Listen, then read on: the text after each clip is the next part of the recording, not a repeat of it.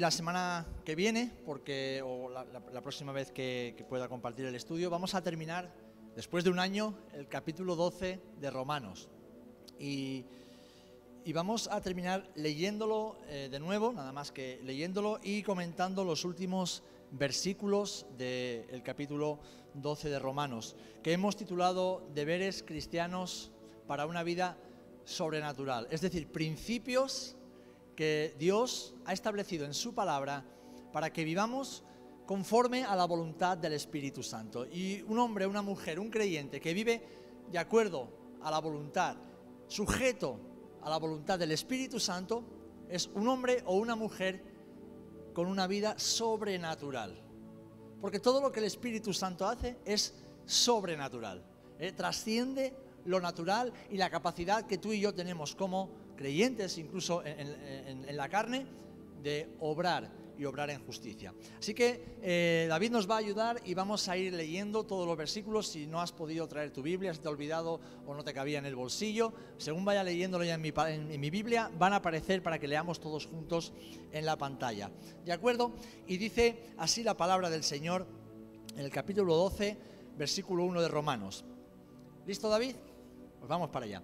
Así que, hermanos, os ruego por las misericordias de Dios que presentéis vuestros cuerpos en sacrificio vivo, santo, agradable a Dios, que es vuestro culto racional. No os conforméis a este siglo, sino transformaos por medio de la renovación de vuestro entendimiento para que comprobéis cuál sea la buena voluntad de Dios, agradable y perfecta. Digo pues, por la gracia que me es dada a cada cual que está entre vosotros, que no tenga más alto concepto de sí que el que debe tener, sino que piense de sí con cordura, conforme a la medida de fe que Dios repartió a cada uno. Porque de la manera que en un cuerpo tenemos muchos miembros, pero no todos los miembros tienen la misma función, así nosotros, siendo muchos, somos un solo cuerpo en Cristo, y todos miembros los unos de los otros. De manera que teniendo diferentes dones, según la gracia que nos es dada, si el de profecía, úsese confor- conforme a la medida de la fe, o si de servicio en servir, o el que enseña en la enseñanza, el que exhorta en la exhortación, el que reparte con liberalidad, el que preside con solicitud, el que hace misericordia con alegría. El amor sea sin fingimiento, aborreced lo malo, seguid lo bueno. Amaos los unos a los otros con amor fraternal, en cuanto a honra, prefiriéndoos los unos a los otros.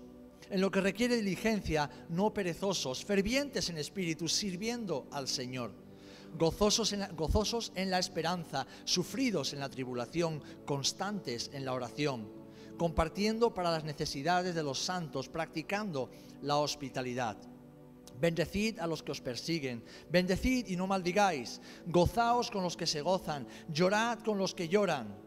Unánimes entre vosotros, no altivos, sino asociándoos con los humildes, no seáis sabios en vuestra propia opinión. No paguéis a nadie mal por mal, procurad lo bueno delante de todos los hombres. Y ya entramos en lo que vamos a ver hoy. Si es posible, en cuanto dependa de vosotros, estad en paz con todos los hombres. No os venguéis vosotros mismos, amados míos, sino dejad lugar a la ira de Dios, porque escrito está, mía es la venganza, yo pagaré, dice el Señor. Así que si tu enemigo tuviere hambre, dale de comer, si tuviere sed, dale de beber, pues haciendo esto, ascuas de fuego amontonarás sobre su cabeza. No seas vencido de lo malo, sino vence con el bien el mal. Amén. Que el Señor bendiga su palabra.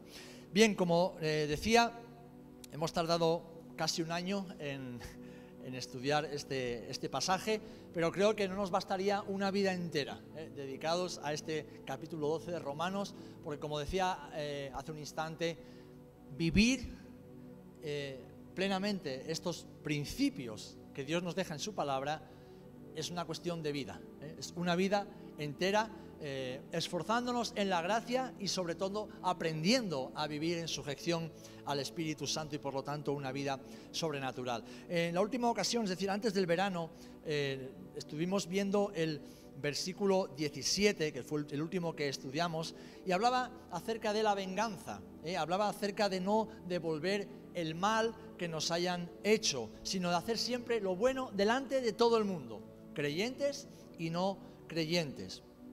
Y fijaros, el siguiente versículo está enlazado, no, termina el discurso de Pablo. Y dice, si es posible, versículo 18, David, por favor, en cuanto dependa de vosotros, estad en paz con todos los hombres.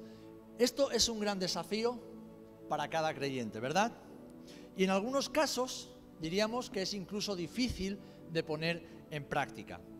Pero este llamado es un llamado universal para todo creyente de toda época y de todo lugar, incluso para los creyentes que hoy viven situaciones, desgraciadamente, de guerra.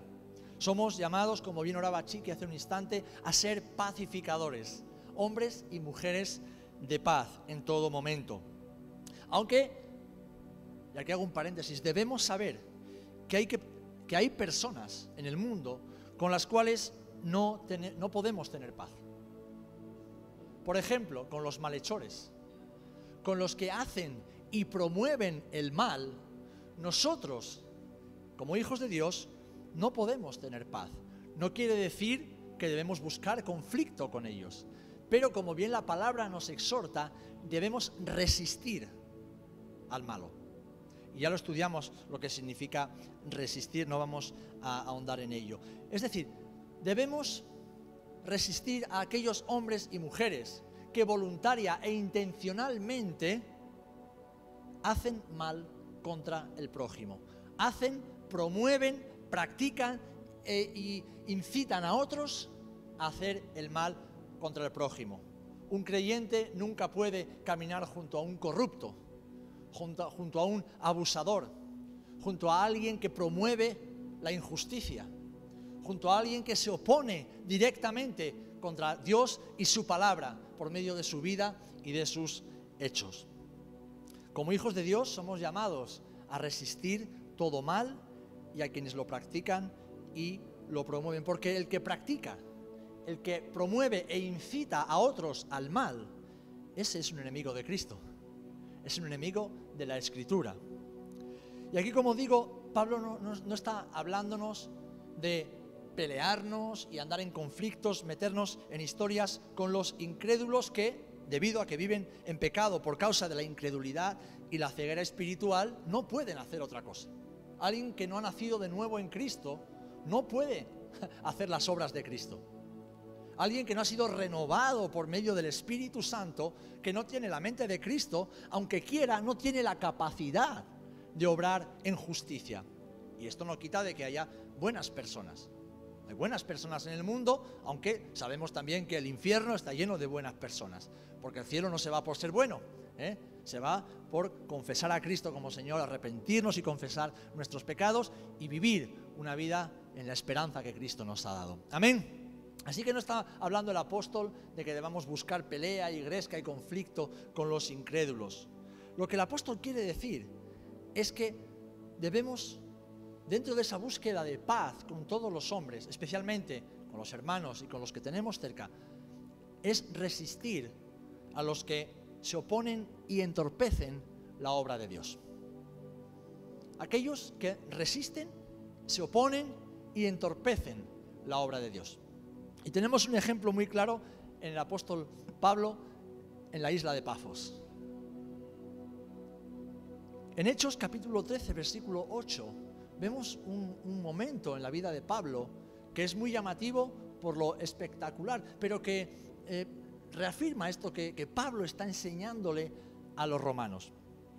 Y qué curioso, yo esto lo tenía preparado ya de hace algunas semanas y hoy orando digo, Señor, eh, espero que esta sea la palabra que, debemos compartir en esta tarde. Y de repente, eh, ahí bichando un rato, hace, un, rato antes del culto las redes sociales, eh, Robert Manford, el que era nuestro profesor de teología, me manda un vídeo desde la isla de Pafos. Y digo, no puede ser. Está de vacaciones con su esposa y justamente en la isla de Pafos. Digo, Señor, tus caminos son inescrutables y tu forma de hablar a veces es muy rara. Pero bueno, por lo menos me trajo paz al corazón y después con la oración de Chiqui somos pacificadores, que tengo este versículo aquí apuntado para después. Digo, vale, Señor, estamos en la onda, de esto tenemos que compartir en esta tarde.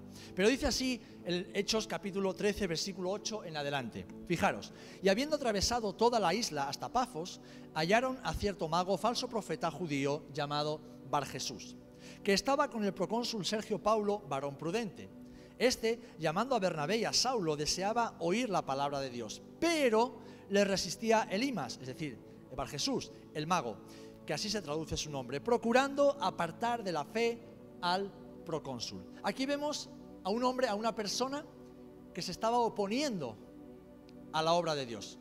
Alguien que estaba resistiendo y activamente intentaba apartar de la salvación a este tal Sergio, este procónsul. Entonces Saulo, que también es Pablo, lleno del Espíritu Santo, dijo, fijando los ojos en él, oh lleno de todo engaño y de toda maldad, hijo del diablo, enemigo de toda justicia, ¿no cesarás de trastornar los caminos rectos del Señor? Ahora pues, he aquí, la mano del Señor está contra ti y serás ciego y no verás el sol por algún tiempo. E inmediatamente cayeron sobre él oscuridad y tinieblas, y andando alrededor buscaba a quien le condujese de la mano. Entonces el procónsul, viendo lo que había sucedido, creyó maravillado de la doctrina del Señor. Pablo nos está diciendo que debemos buscar la paz para con todos los hombres.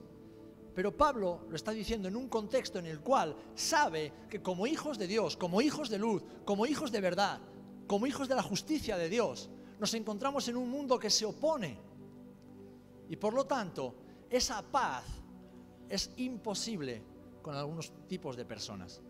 ¿Por qué? Porque la luz y las tinieblas no pueden comulgar, no pueden cohabitar, no pueden caminar juntas. Ahora bien, Pablo confrontaba a los enemigos de Dios y del Evangelio guiado por el Espíritu Santo y bajo la unción de su poder sobrenatural. Por eso decía antes que no debemos meternos en guerras que donde el Señor no nos mete y sobre todo que no debemos hacerlo en la carne ni a nuestra manera. Porque esta guía del Espíritu y este poder del, del Señor no pueden ser imitados.